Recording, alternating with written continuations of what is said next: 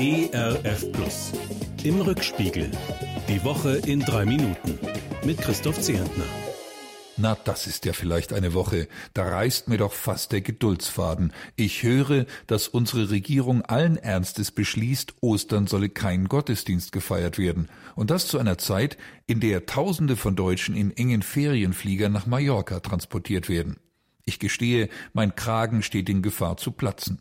Wenige Stunden später die große Überraschung, bestehend aus den folgenden Worten, ich zitiere dieser Fehler ist einzig und allein mein Fehler. Das bedauere ich zutiefst. Zitat Ende.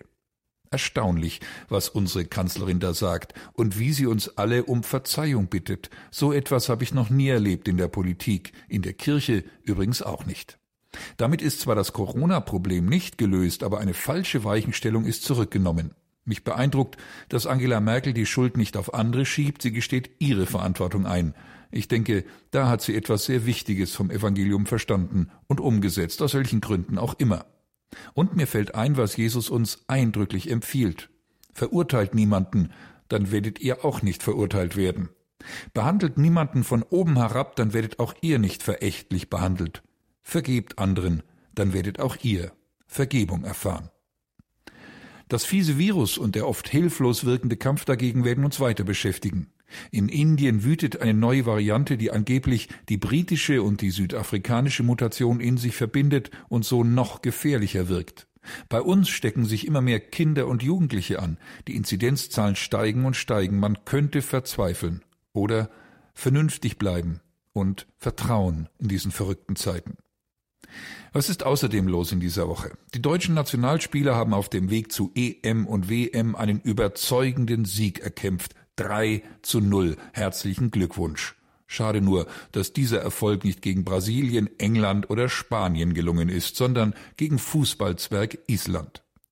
Die Bundeswehrsoldaten müssen weiterhin in Afghanistan Dienst schieben, wie schon seit 20 schwierigen Jahren. Die Lage am Hindukusch wird immer schlimmer. Die Taliban sind auf dem Vormarsch. Auch andere islamistische Extremisten bomben jedes Stückchen Fortschritt weg. Die armen Afghanen können einem von Herzen leid tun. Israel hat gewählt, aber das Regierungschaos bleibt bestehen.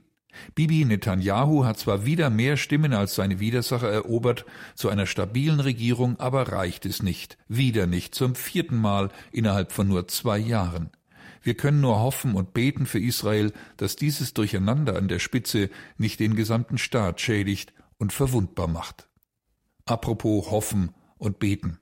Die Augen nicht verschließen und wach bleiben, die vielen Nöte der Welt sehen, die Verwirrung, Verzweiflung, Hilflosigkeit und sie dann dem ans Herz legen, der sich in seiner unerschütterlichen Liebe zu uns Menschen beschimpfen und auch festnageln lässt.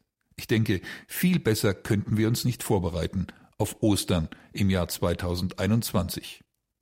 Ein paar Tage zu früh, aber dafür doppelt herzlich wünsche ich ein frohes und gesegnetes Osterfest Ihnen und mir, Ihr Christoph Zehentner. Im Rückspiegel. Auch in der Audiothek oder als Podcast auf erfplus.de. ERF Plus. Gutes im Radio.